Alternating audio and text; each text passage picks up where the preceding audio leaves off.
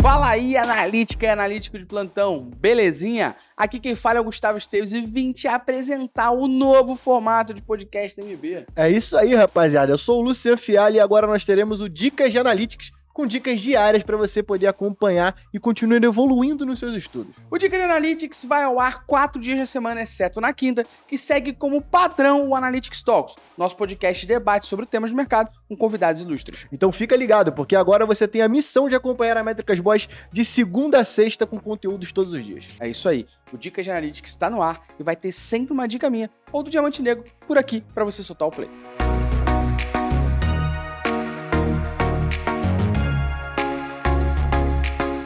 A dica de hoje é algo que às vezes a galera não para para pensar muito do porquê a gente mensura o comportamento do usuário, a interação do usuário. E assim, de uma forma prática, eu costumo dizer que não existe nenhum ROI, nenhum CPA, nenhum CPC, nenhum CP foda-se se os dados não são coletados dentro da jornada de compra desse seu cliente. Então, é, grande parte do processo da gente entender o porquê que a gente mensura o comportamento do usuário é para poder responder uma dúvida de jornada. Então, por que, que a gente mensura o comportamento do usuário dentro da jornada? Para poder entender, talvez, qual etapa que é mais nociva para esse usuário e a gente tentar melhorar isso através de hipóteses que vão ser formuladas. Então, o processo de implementação desses pixels, inclusive eu não sei se vocês sabem do porquê pixel, é, o pixel é, era uma prática de você implementar as tags de rastreamento antigamente.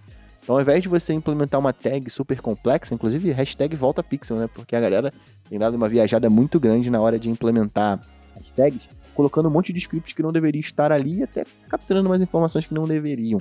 Tá? Então o pixel ele veio dessa prática de utilizar uma tag de imagem que tinha o tamanho de 1 por 1, ou seja, um pixel por um pixel, um quadradinho bem minúsculo que você não consegue ver na tela, e através do seu atributo src, ele pode carregar uma URL. Nessa URL, ele faz essa requisição que a gente chama para um servidor de traqueamento. E você poderia, por exemplo, é, disparar essa tag quando chegasse na página de transação e passar as informações. Inclusive o Facebook, no pixel dele, ele tem esse, ele tem esse, esse exemplo lá.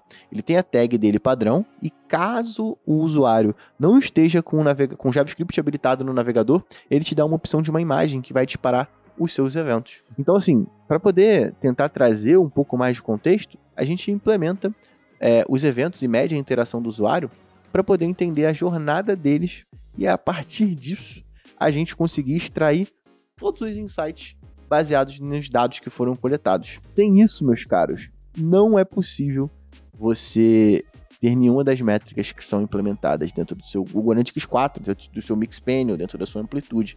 Então é muito importante que, acima do por que mensuramos eventos, é mensurar esses eventos de acordo com essas documentações.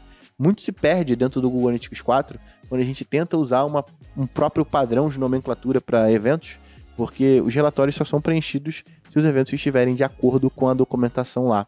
Então, já, essa é uma dica inclusive, que eu já deixei em outros momentos, mas é, toda vez que você for medir uma interação do usuário, verifica se essa interação já não está dentro da lista de, da documentação da ferramenta. Então, por exemplo, eu sei que dentro da Mixpanel tem um evento de purchase, tem um evento que remete à compra do usuário.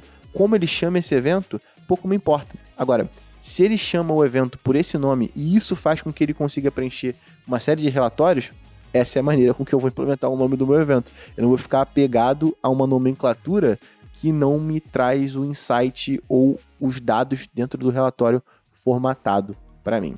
Beleza?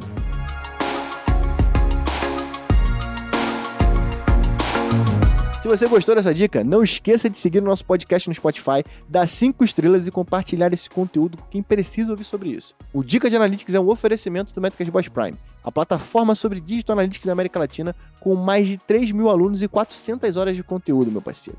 Corre aqui na descrição e venha aprender a tomar decisões com menos achismo e mais dados.